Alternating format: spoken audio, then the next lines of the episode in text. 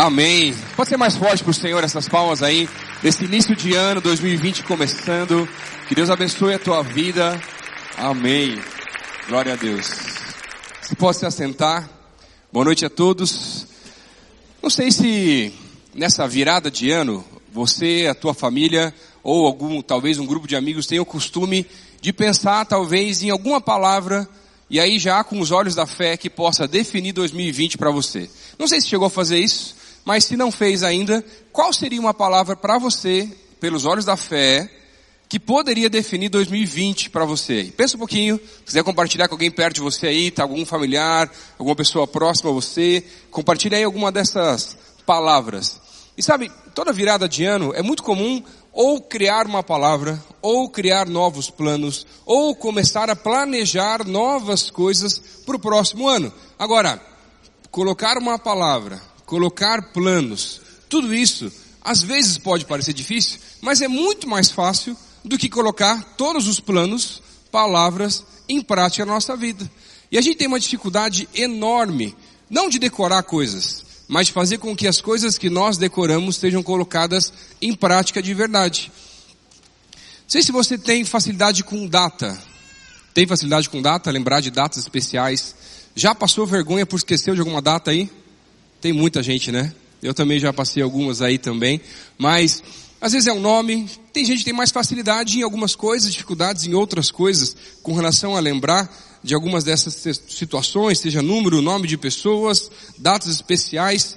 Agora, eu não sei quanto a você, mas além do problema de se esquecer de algumas datas especiais, talvez uma das dificuldades que a gente tem é também a expectativa.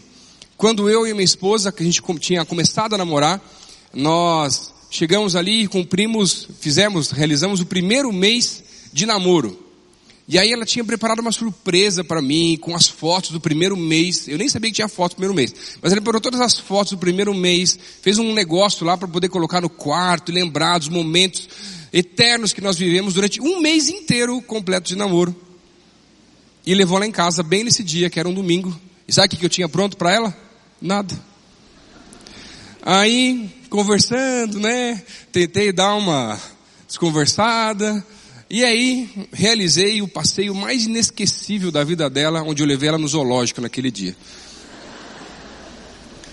E eu tinha esquecido mesmo, gente. Mas na verdade o problema era a expectativa, porque comemorar datas, anos, né? Um, um ano de namoro, dois, para mim, maravilhoso, sem problema. Agora, meses nunca foi muito o meu, o meu perfil, o meu jeito. E ela tinha acabado de começar a namorar comigo, primeiro namoro, nossa, tava, né, querendo comemorar todas as datas. E aí foi passando o tempo, deu o segundo mês. Ela preparou, comprou um presente. Fez surpresa. Sabe o que eu tinha feito? Nada.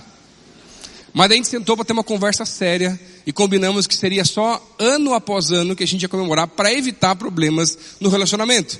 Mas sabe, a gente tem muita dificuldade de lembrar de algumas coisas ou até de realinhar as expectativas. Eu tenho certeza que alguns de vocês aí também já tiveram dificuldade com relação a mês ou ano e as comemorações aí de datas especiais. Tanto que, quando nós fizemos um ano de casados, falei assim, não, então eu vou tentar compensar aquele primeiro ano, aquele primeiro mês do namoro. E aí quando fizemos um ano de casados, eu reservei um hotel na praia, para a gente passar bem na data do casamento. Peguei lá uns dias com ela, para a gente passar lá, super legal. E aí, no primeiro dia, os dois na praia, eu resolvi dar uma nadada e tive um encontro, ou um desencontro muito ruim com uma água viva, que me queimou inteiro aqui na frente. E a minha esposa, como todo curitibano que não pode ver um sol, passou o dia inteiro debaixo do sol, sem protetor praticamente, ou talvez, talvez, não quero expor agora de maneira alguma, algum tipo de acelerador, mas depois do dia inteiro, você imagina como foi uma data inesquecível e me ajuda a lembrar realmente agora um queimado de água viva e outro torrada de sol no ano de casado também lá, todos os próximos dias desses dias que a gente foi passear lá também. Mas eu quero conversar com vocês hoje sobre essa série que eu comecei ontem no culto ah, da juventude e vou continuar pregando também nos próximos cultos. Você pode nos acompanhar também aos sábados ou através dos aplicativos ah, e do canal do YouTube também algumas dessas mensagens. Hoje a gente vai começar a conversar um pouquinho sobre esse tema ou essa série de core salteado. Como que a gente pode colocar em prática os textos que são os textos mais conhecidos da Bíblia? Ontem nós falamos sobre o Salmo 91 e a gente fez uma pesquisa aqui rapidinha e muitas pessoas conhecem alguém, se não você mesmo, que deixa o Salmo 91 aberto em casa, buscando proteção do Senhor, quando na verdade esse salmo quer dizer com relação à confiança. Mas hoje eu quero conversar com vocês, estudar através da palavra sobre um dos versículos, ou o versículo que é o versículo mais conhecido da Bíblia, João 3,16. Provavelmente você sabe ele de cor, se você já tem um tempo um pouquinho maior de vivência de igreja. E quando nós fazemos aqui como pastores entrevistas de batismo, pessoas novas que estão chegando, participaram do discipulado, uma das perguntas que nós fazemos para essas pessoas é: você tem um versículo favorito? Ou você consegue se lembrar de memória, de cabeça, de cor, algum versículo? E normalmente, boa parte das pessoas fala João 3,16. Boa parte deles já não consegue nem lembrar a referência mais. Ah, pastor, eu lembro mais ou menos a ideia do versículo.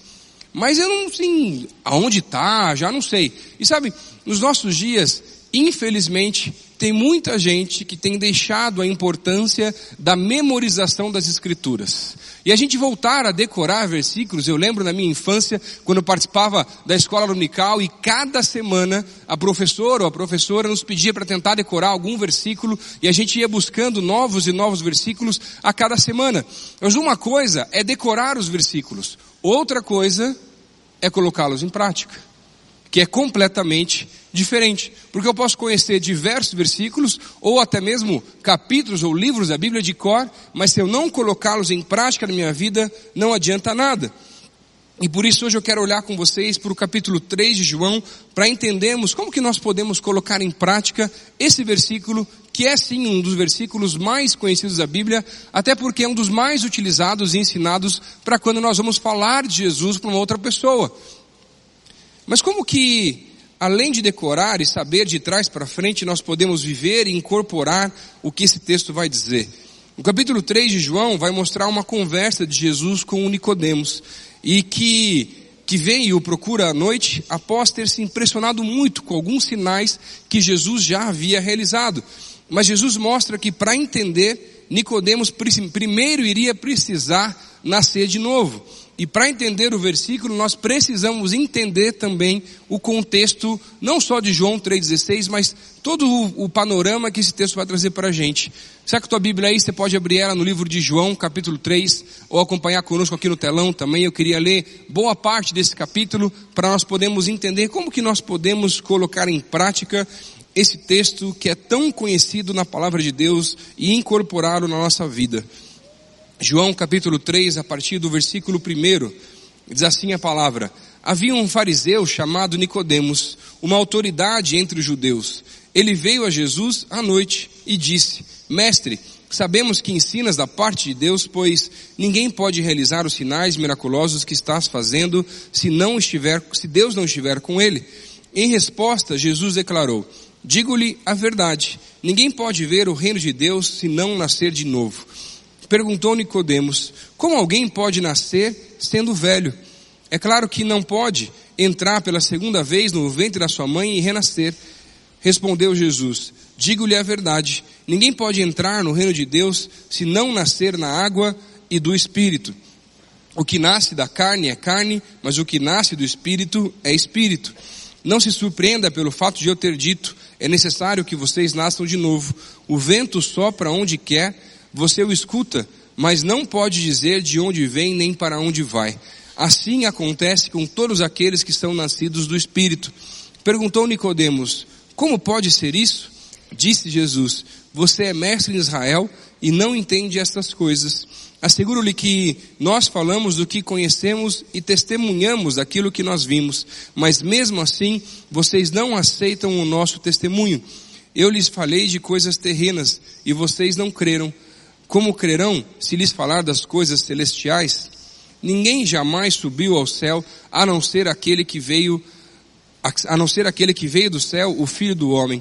Da mesma forma como Moisés levantou a serpente no deserto, assim também é necessário que o Filho do Homem seja levantado, para que todo aquele que nele crê possa ter a vida eterna, porque Deus tanto amou o mundo que deu seu Filho unigênito para que todo aquele que nele crê não pereça, mas tenha a vida eterna. Pois Deus enviou o seu Filho ao mundo, não para condenar, não para condenar o mundo, mas para que este fosse salvo por meio dele. Vamos orar mais uma vez? Deus, nós queremos te agradecer por esse um dos primeiros cultos aqui do ano e nós queremos pedir ao Senhor que o Senhor nos ajude a entender o que o Senhor quer falar ao nosso coração hoje e a gente quer pedir que o Senhor venha abrir os nossos corações, a nossa mente, nos dá entendimento, nos ilumina para entender aquilo que o Senhor quer falar com cada pessoa, com cada coração aqui nessa noite e que possamos sair daqui cheios e renovados no Senhor, colocando em prática esse texto que é assim tão conhecido na tua palavra, Pai. Por favor, Senhor, esta é a nossa oração, Deus, no nome de Jesus. Amém. Esse texto nos ensina como que Deus amou a humanidade e entregou o seu Filho para que pudéssemos ter novamente o livre acesso a Deus. E hoje eu quero olhar para esse texto com vocês e entender o que, que tem de tão importante que precisa ser colocado em prática na nossa vida. Mas para colocar em prática, nós precisamos entender, em primeiro lugar, que o maior, que nós precisamos entender que através desse texto, colocando ele em prática, ele traz para nós e revela do Senhor o maior exemplo de amor. E precisamos entender esse maior exemplo de amor. E no versículo 16 vai dizer, porque Deus tanto amou, ou em algumas outras versões aí, porque Deus amou o mundo de tal maneira. E o maior ser do universo dá o exemplo do maior mandamento, do amor, quando realiza a maior dádiva de todas, que é entregar a sua maior expressão, o seu filho, para que, todo aqui, para que todos possam ter a maior esperança, que é o maior presente, que é a vida eterna. E o maior mandamento, o Senhor vai descrever em Mateus, no capítulo 22, a partir do versículo 36, onde ele, Jesus é questionado com relação a qual seria o maior mandamento na lei. E ele vai responder: o maior mandamento é ame ao Senhor, o seu Deus, acima de todas as coisas. E em segundo lugar, ame ao seu próximo como a ti mesmo. Por isso, colocar João 3,16 em prática na nossa vida, não simplesmente pensando nele como algo que nós podemos e precisamos usar na evangelização e ao compartilhar o amor do Senhor por outras pessoas, é seguir o exemplo de Deus, demonstrando o seu amor pelo mundo, quando entregou o seu próprio filho. E é por isso que o maior mandamento para todos aqueles que creem no Senhor é o amor. E nós precisamos incorporar, viver, decorar e também colocar em prática esse amor do Senhor. Mas tem muita gente que não consegue perceber esse amor. Assim como Nicodemos também não conseguia perceber no início os sinais, os milagres chamaram a sua atenção e ele sabia que aquilo só poderia vir da parte de Deus, mas ele não conseguia perceber a maior expressão do amor que estava na sua frente, que era Jesus Cristo, que estava se revelando e conversando com ele naquele momento. E algumas, algumas vezes é tão difícil para nós perceber esse amor, não apenas para aqueles que já conhecem o Senhor, inclusive para aqueles que ainda não caminham com Ele. Agora, você sabe sobre o amor de Deus conhece o versículo, sabe o sacrifício de Jesus, mas tem muita gente que mesmo assim não se sente tão amado por Ele. Quer ver alguns exemplos? Se Deus não te responder no tempo que você quer, da forma que você espera, você começa a sentir menos amado por Ele e acha que Ele não te ama tanto assim. Ou o problema é sempre do vizinho, porque parece que Deus ama mais aquela outra pessoa Deus ama mais o teu irmão, a tua irmã. Deus ama mais o pastor, o missionário você, porque parece que as bênçãos e os milagres de Deus só acontecem no vizinho. E você começa a sentir, ah, mas eu acho que Deus talvez não me ame tanto assim. Porque afinal de contas, em alguns momentos, Ele não responde da forma como eu esperava. E é como se algumas pessoas começassem a ficar pedindo provas para Deus, para que Deus possa provar que ama elas realmente. Quando na verdade, a maior expressão do amor de Deus já é quando Ele entrega o seu Filho por nós, através de Jesus Cristo. Mas muita gente começa a querer provar a Deus e colocar, ah Deus, mas, ah, então se o Senhor me ama, então o Senhor podia fazer isso aqui para mim, né? Ah, Deus, se o Senhor me ama, você podia me responder um pouquinho mais rápido. Ah, Deus, se o Senhor me ama, podia fazer exatamente igual fez na vida daquela pessoa. Agora, cuidado, porque a inveja não vem de Deus. Quem deixa Deus de lado por não fazer o que você gostaria, na verdade, é criança na fé. E quem fica se comparando com os outros ainda não entendeu nada sobre o amor de Deus, porque ao mesmo tempo que ele é para todos, ele também é individual. E alguns anos atrás, antes de vir trabalhar na igreja, eu era bancário, trabalhava com marketing, ah, na parte de eventos, e aí, de um grande banco aqui de Curitiba, e um dos, primeiro, na verdade o primeiro evento que eu fui fazer, depois que eu saí de aquele tempo difícil de estagiário e fui sendo contratado, e aí minha chefe tinha passado um primeiro evento para eu fazer sozinho, mas ela iria me acompanhar e me supervisionar. E era, na verdade, um evento simples, num prédio na frente do banco, onde nós tínhamos um lugar especial, que era uma despedida de um dos diretores executivos, que era um britânico, estava se aposentando e ia voltar para o seu país. Era um evento ali para 150, 200 pessoas, só amigos e convidados, mas eu era responsável, então, de fazer orçamento, preparar todo o evento inteiro. E aí, eu sou um pouco mais metódico em algumas coisas, então tentei fazer e dar o meu melhor, preparei tudo da melhor maneira possível. O evento começou numa sexta-feira à noite, tudo certo, tudo tranquilo, tudo programado, organizado, sem nada, nada dando errado, as pessoas chegando, os convidados, até que de repente o céu começou a fechar e caiu uma chuva. Mas uma chuva tão forte, tão forte, tão forte. Mas mesmo assim, os convidados já tinham chego. E a gente estava lá dentro do evento, então ninguém estava se molhando nem nada. E se, se, a chuva parasse, como era tão forte, provavelmente ela iria parar antes do final do evento, não iria atrapalhar em quase nada.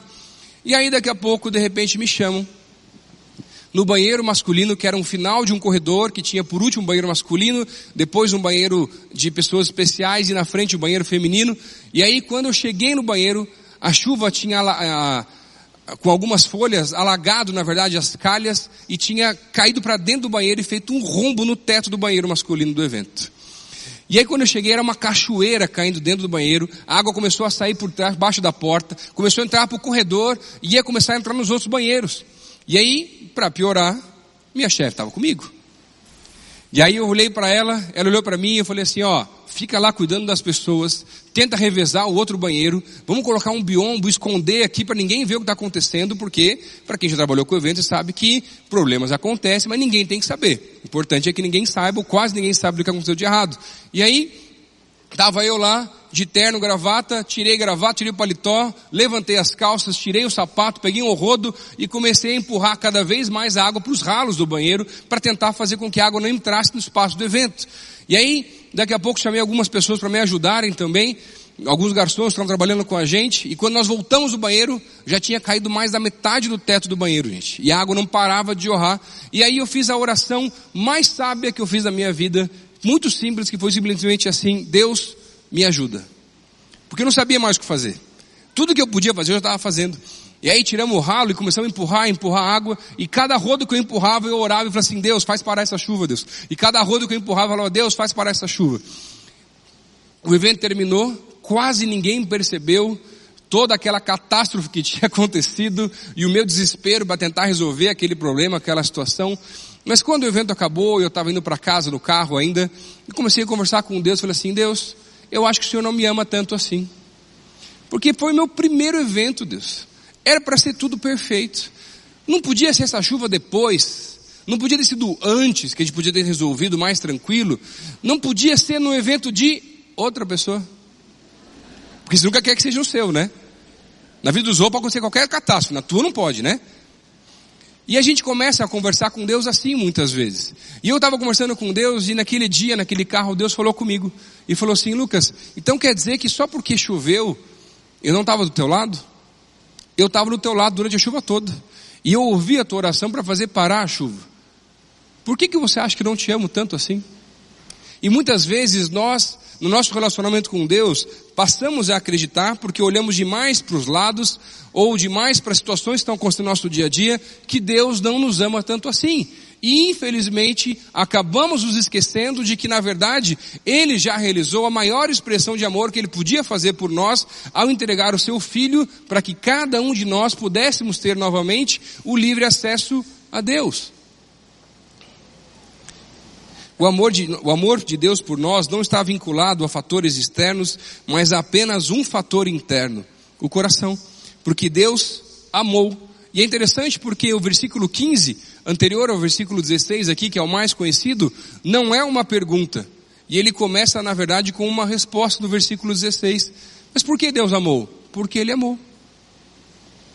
E algumas vezes eu começo a pensar que nós precisamos ser como João, que na verdade não colocava o seu nome à medida que foi escrevendo esse livro de João, mas se autodescrevia como o discípulo amado. Humilde, né? Mas, na verdade, quando a gente começa a olhar a história de João, ele não escrevia nem ele, nem o seu irmão. E muitas vezes, os nomes, e na maior parte das vezes, os nomes deles não eram descritos no livro de João. Mas ele se descrevia, todas as vezes, como o discípulo amado. E quando a gente começa a ver os outros textos bíblicos no tempo dos discípulos, a gente começa a perceber que João era assim, aquele que sempre estava perto, sempre estava próximo, sempre tentava estar o quanto mais próximo possível de Jesus ele podia. Então, na verdade, não quer dizer que ele era o discípulo que era o mais amado por Jesus, mas ele era o discípulo que mais buscava estar próximo de Jesus, porque Jesus amava todos da mesma maneira. E sabe, esse versículo, João 3,16, ele precisa ser parte de nós, mas precisamos mudar um pouco o versículo e incorporá-lo de uma maneira diferente, porque o sacrifício de Jesus foi sim por todos, mas também foi por cada um de nós. É como se quando nós lêssemos esse versículo, nós pudéssemos lê-lo de uma maneira diferente e pudéssemos talvez falar dessa maneira, porque Deus me amou de tal maneira que deu o seu Filho unigênito por mim, para que eu pudesse crer nele e não viesse a perecer, mas pudesse ter a vida eterna. E não tem nada que eu possa fazer para que ele me ame mais. Agora tem muito que eu posso fazer para amá-lo mais, para me aproximar mais dele, para talvez ser mais um discípulo amado. Não porque se autodescreve, mas porque busca e tenta se encontrar com o Senhor todos os dias. Para de duvidar e comece a colocar em prática na sua mente, no seu coração, que Deus sim, Ele te ama. E talvez Deus tenha te trazido aqui hoje simplesmente para você lembrar e começar a acreditar que Deus também te ama. Não ama só o vizinho ou outra pessoa, não ama só os seus pais, mas Deus ama a você, inclusive porque por você Ele realizou o maior sacrifício que podia fazer ao entregar o seu filho por cada um de nós. Mas para colocar em prática, nós também precisamos entender o maior exemplo de fé através desse texto. O versículo 13 e o versículo 14 do capítulo 3 vai dizer assim: Ninguém jamais subiu ao céu a não ser aquele que veio do céu, o filho do homem. Da mesma forma como Moisés levantou a serpente no deserto, assim também é necessário que o filho do homem seja levantado. Nicodemos, ele conhecia a história relatada em Números no capítulo 21, do, do capítulo 21, do versículo 4 ao 9, que é uma história, na verdade, de pecado, pois o povo havia se rebelado contra Deus e por isso havia sido castigado, ainda no tempo do êxodo. Deus enviou serpentes que picavam o povo e causavam não só uma dor muito forte, mas também a morte de muitas pessoas. Mas também é uma história de graça pois Moisés foi aquele que intercedeu pelo povo e o Senhor proveu a solução em que ele colocasse uma cobra, uh, um, um símbolo na verdade de uma cobra numa haste de bronze e assim todas as pessoas que pudessem olhar para aquela haste, com a cobra em cima daquela haste, pudessem pela fé acreditar que poderiam ser curadas. E todos aqueles que haviam sido picados olhavam para aquela cobra, para aquela haste e eram curados no mesmo momento. Era um ato de fé, acreditar que poderiam ser curados daquela forma. Da mesma maneira, Jesus é aquele que foi levantado não numa haste, mas num madeiro para que todos aqueles que pudessem olhar para Jesus e podem ainda nos nossos dias possam também encontrar não apenas a salvação, mas inclusive o perdão pelos pecados. E quando pela fé nós olhamos para Jesus, Deus salva da morte eterna todas as vítimas do veneno fatal do pecado.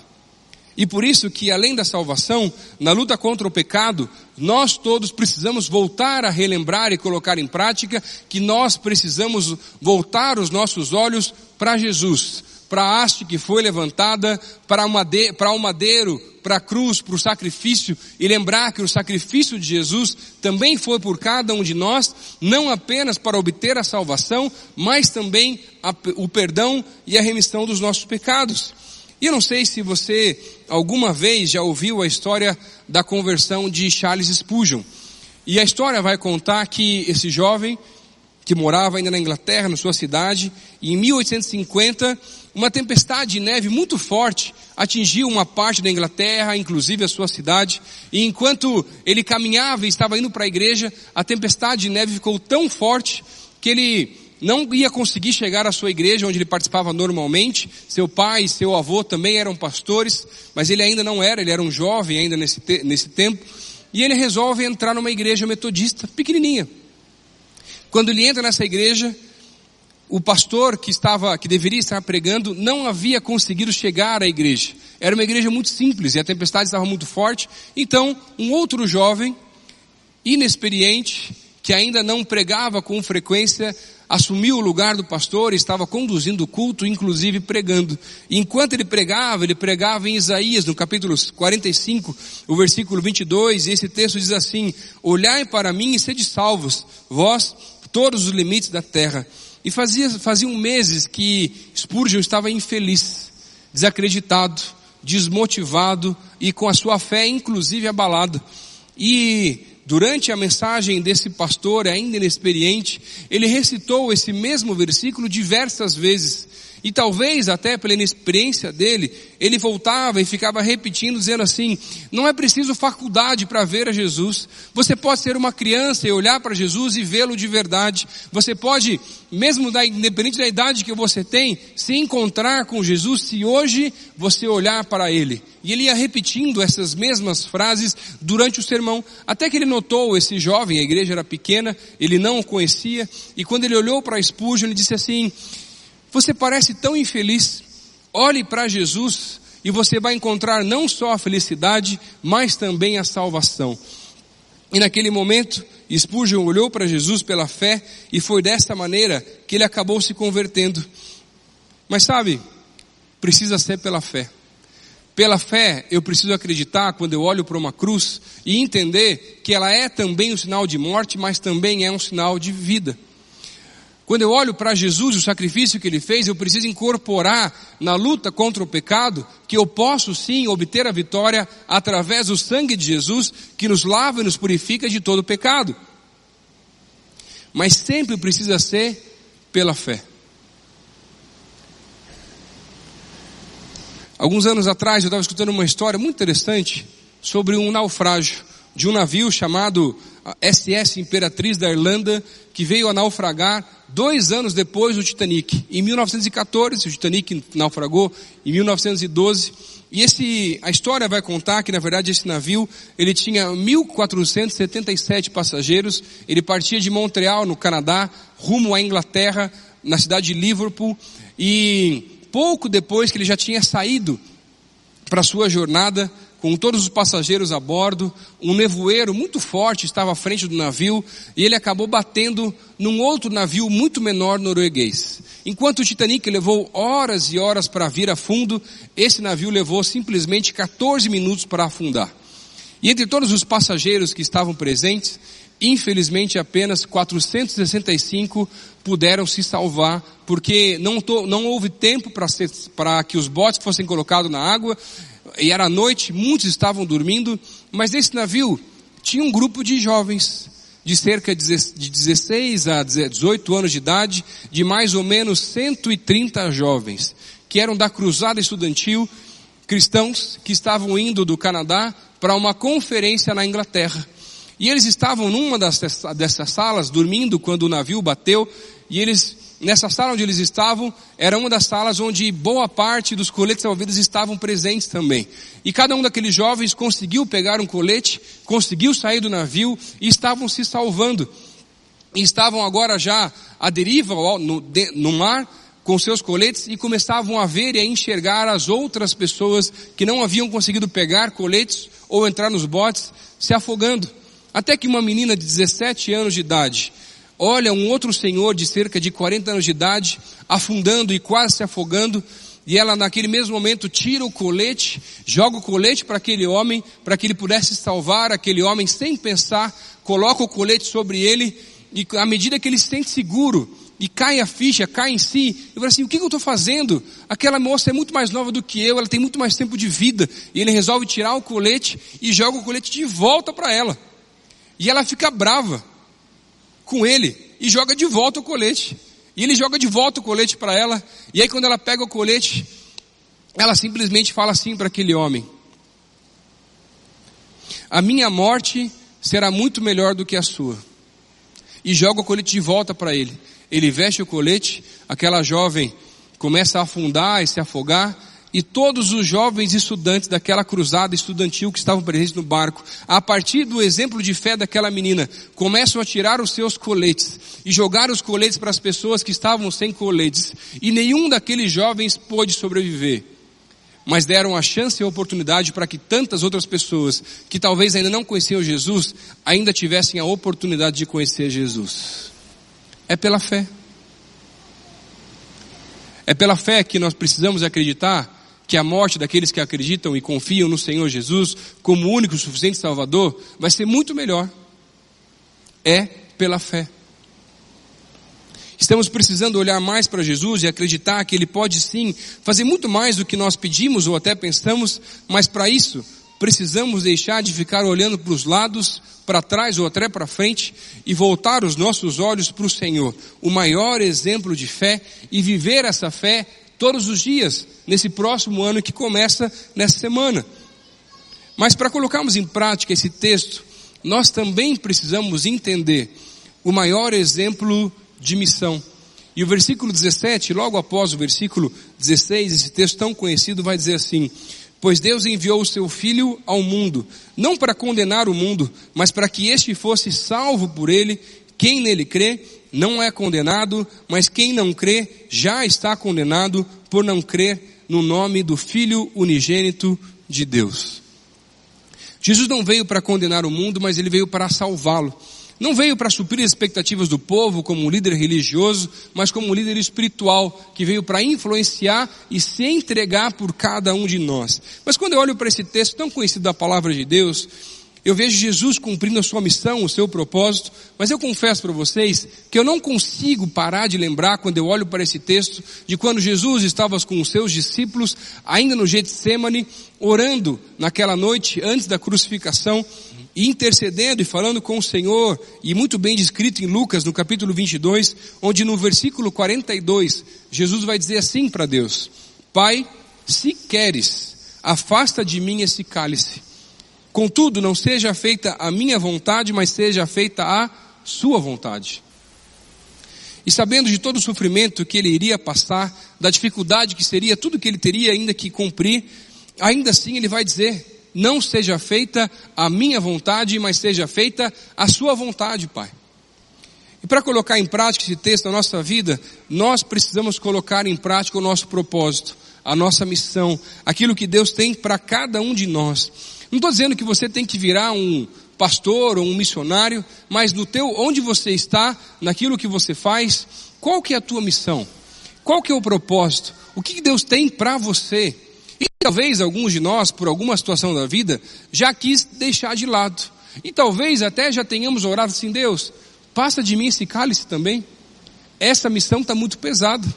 E sabe, infelizmente muitos de nós desistimos da missão, do trabalho, do propósito que Deus tem para nós, às vezes da liderança que alguns aqui já exerceram ainda exercem, talvez hoje estão começando a repensar se nesse ano vão continuar a servir a Deus, a, cuidando de gente, talvez liderando uma célula ou qualquer outra liderança que você pode exercer na igreja, porque você está muito cansado.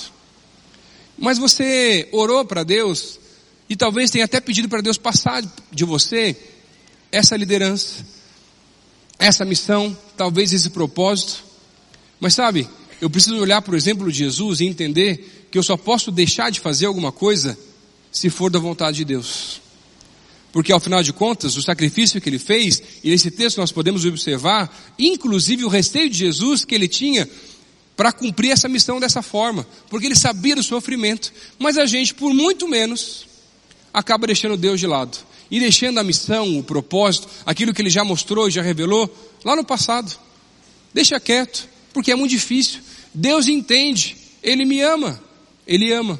mas Ele quer que você cumpra a missão e o propósito que Ele tem para você. E não é para o outro, porque Ele quer usar você. E enquanto Ele te usa, você cresce e é ainda mais abençoado por Ele também.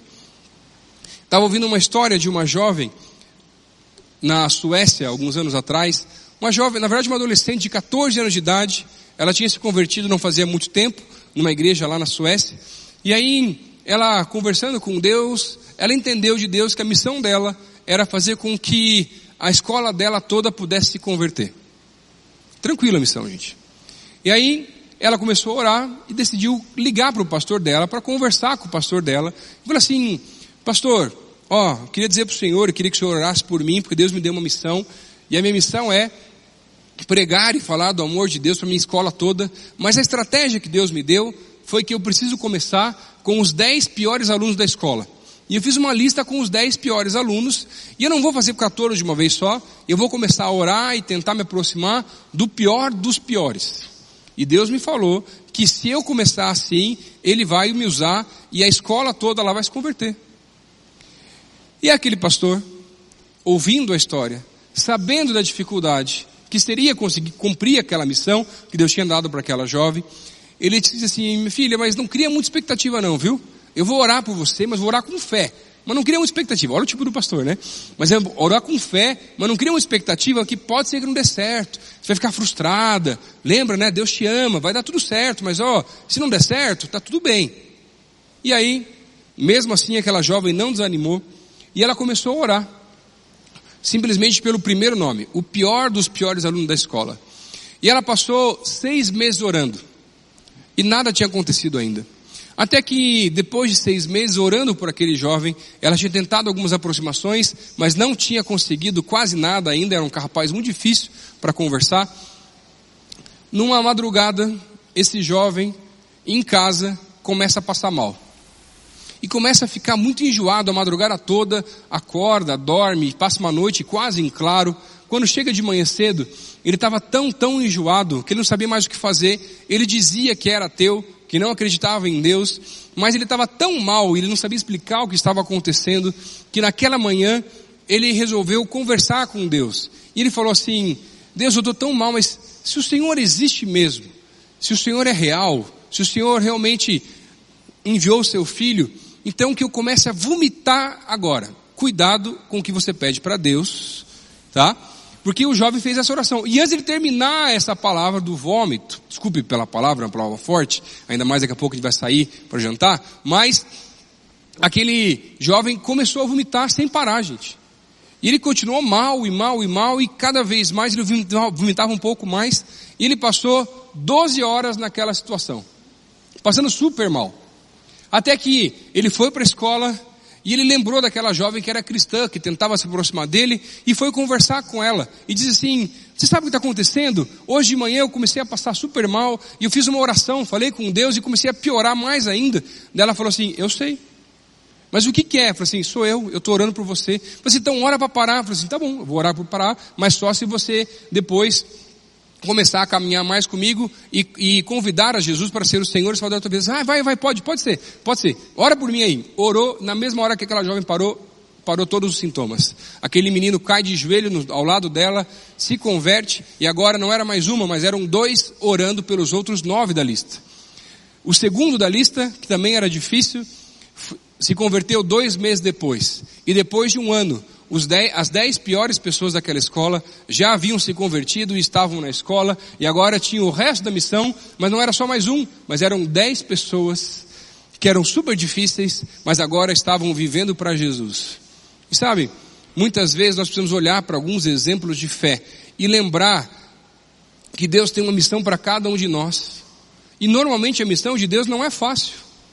E não é fácil porque ela é desumana, porque ela é espiritual mas ela é desumana porque ela vai ser capacitada pelo Senhor para que nós possamos cumprir a missão que Ele tem para cada um de nós. E talvez a tua missão seja o teu prédio, talvez a tua missão seja o teu trabalho, talvez até seja o ministério na vida de algumas pessoas aqui.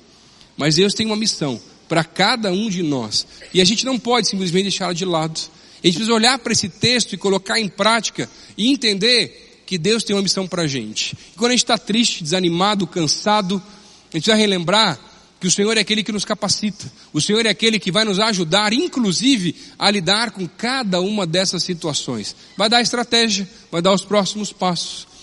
No início do ano passado, eu e mais um grupo aqui da igreja, no projeto da PIB Internacional, onde nós ah, fazemos alguns acampamentos em alguns lugares do mundo para membros da PIB que estão morando fora já há algum tempo. Nós fomos para a África do Sul visitar uma igreja que já tinha recebido esse evento algumas vezes. Não tinham muito mais brasileiros, mas foi uma, um projeto um pouquinho diferente, foi até mais um pouco missionário. Uma igreja numa cidade de 35 mil habitantes, onde dos 5 mil habitantes locais e 30 mil eram estudantes universitários. Uma igreja batista de 150 membros, mais ou menos, muito antiga, bem no centro do campus da universidade, que era um campus gigantesco, que estava ali envolvido na cidade inteira. E quando chegamos lá para esse projeto, esse trabalho, foi algo tão forte para mim, porque nas conversas com o pastor, e um pastor jovem ainda, ele não tinha nem cerca de 40 anos de idade, em uma das conversas ele disse assim, ah pastor Lucas, eu estou aqui, porque eu entendo que Deus me quer aqui, mas eu não gosto de trabalhar com jovens, sabe pastor? Eu acho que tem que trabalhar aqui só com os velhos da igreja aqui mesmo, o pessoal que já vem há mais tempo, e eu não sei, Deus não me, não me chamou para trabalhar com juventude. Ele falou assim, mas como é que se pode falar isso e está numa cidade onde 30 mil das pessoas são universitários? O que, que você faz de trabalho nas universidades? Eu falei assim, nada. A gente só faz o culto aqui, a igreja fica fechada a semana inteira e tem culto só uma vez por dia no domingo a gente faz o culto lá e tá tudo certo, tá tudo bem. E eu passo a semana preparando sermão, fazendo as coisas e tudo mais. Eu falei assim, sério mesmo? E sabem, Aqui é a história daquele homem, a gente foi lá para falar com a igreja, fazer quase que uma conferência de como trabalhar com jovens e ajudar a igreja nesse processo, mas aquela história, a história daquele homem me marcou muito, porque olhando para a história dele, para a vida dele, eu falei assim, eu nunca quero ser igual a ele. Porque Deus colocou ele num lugar estratégico, com uma missão incrível. Mas por causa dele, ele não, ele dizia pelo menos que não queria trabalhar com jovens. E tem muita gente que no decorrer da missão que o Senhor dá para nós, acaba se perdendo, deixando de enxergar aquilo que todo mundo de fora está enxergando. Mas você não consegue enxergar mais, porque na verdade já deixou a missão que Deus te deu de lado há muito tempo. E nessa noite, através desse texto tão conhecido, eu queria dizer para você que em 2020 Está na hora de resgatar aquilo que Deus já falou para você e colocar em prática a missão que Ele te deu para você voltar a orar por isso, por isso, talvez por pessoas, por projetos, e está na hora de colocar em prática aquilo que Deus te mostrou já faz um tempo. Alguns vão perguntar, pastor, mas qual que pode ser a missão? E sabe, a missão normalmente acaba se tornando uma inquietação. Algo que a gente não sabe explicar. Talvez é uma pessoa que você começou a se incomodar porque você entende que tem que falar de Jesus para ela. Ou começar talvez a marcar alguns jantares e falar, começar a falar para os seus vizinhos lá na sua vizinhança ou no seu prédio. E na verdade, tem uma palavra muito simples que pode descrever qual que pode ser a missão de cada um de nós. E essa palavra é ciricutico. Sabe quando dá um ciricutico? Dá um negócio, que você vê um negócio que parece estar errado, que parece ter que fazer agora, que tem que acontecer, espiritualmente falando, isso também pode ser a missão. É uma inquietação e normalmente tem a ver com o dom que Deus já te deu para você cumprir essa missão. Agora, para de enterrar o teu dom. Deus tem mais para fazer através da tua vida nesse ano. E é muito mais do que simplesmente trabalhar e ganhar dinheiro, gente. Porque no reino dos céus isso aí não é nada. Mas no reino dos céus, cumprir a missão daquilo que Deus tem para a gente, independente das dificuldades, é muito maior. Desistir, abandonar é bem fácil. Difícil é continuar, é passar pela missão e deixa eu dizer, não existe nada mais gratificante do que passar pela missão de Deus para cada um de nós. Não adianta apenas saber o versículo de cor, nós precisamos viver, viver o versículo. E Deus, Deus tem falado muito comigo nessa série de mensagens, em como que eu também preciso colocar cada vez mais em prática esses textos tão conhecidos da palavra, e muitos inclusive que eu sei de memória.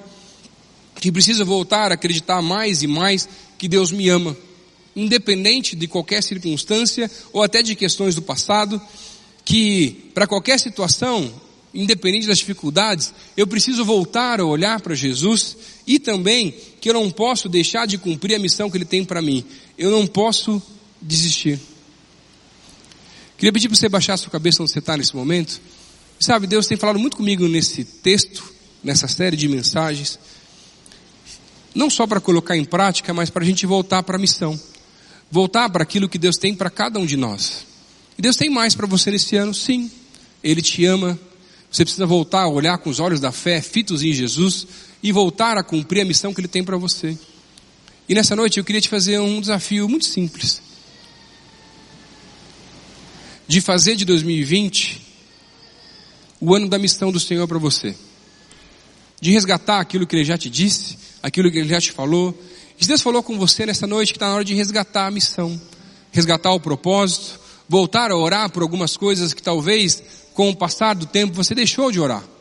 Seja por familiares, por amigos, vizinhos, parentes.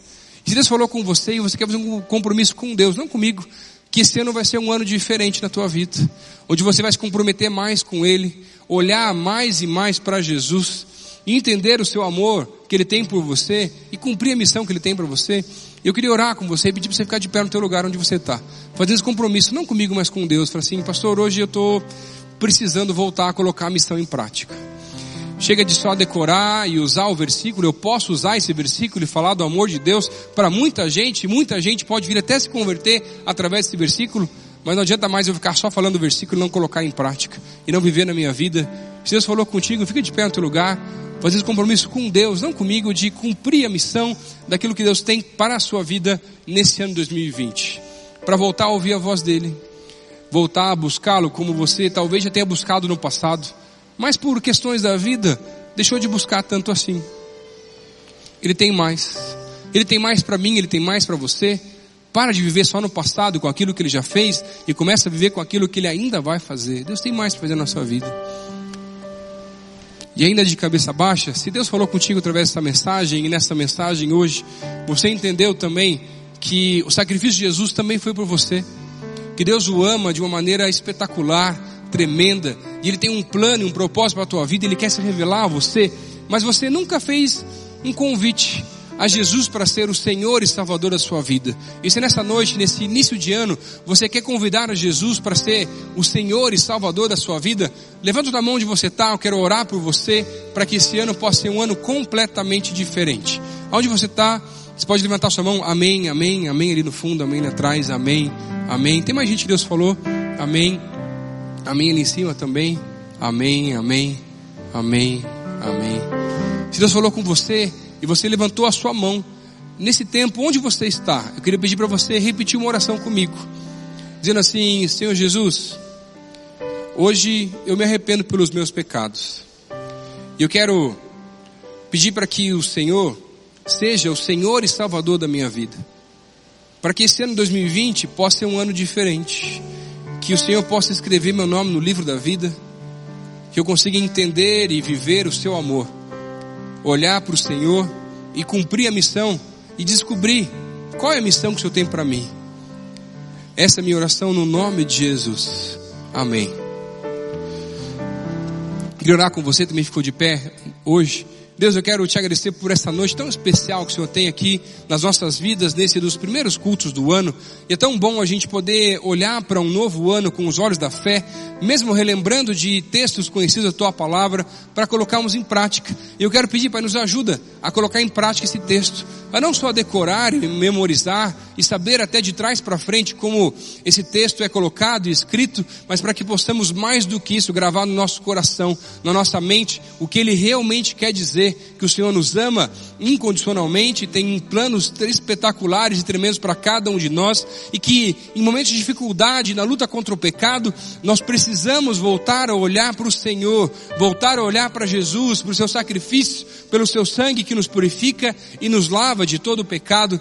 Mas além de tudo isso, Pai, eu quero pedir, Pai, nos ajuda nesse próximo ano, para que nesse ano não deixemos mais o Senhor de lado, e possamos voltar a cumprir a missão que o Senhor tem colocado para cada um de nós, de falar do teu amor, de cumprir novos projetos, novos trabalhos, novas missões, para que as escolas, os trabalhos aqui representados, as casas aqui, as vizinhanças representadas, possam sim conhecer ao Senhor Jesus como único e suficiente Salvador. Pai, nos ajuda, nos fortalece, nos capacita, revigora, nos ajuda a cumprir a missão que o Senhor tem para cada um de nós. Pai, renova o nosso espírito e que possamos sair daqui cheios e renovados pelo Senhor. Pai, por favor, Senhor, essa é a nossa oração, Deus, no nome de Jesus. Amém.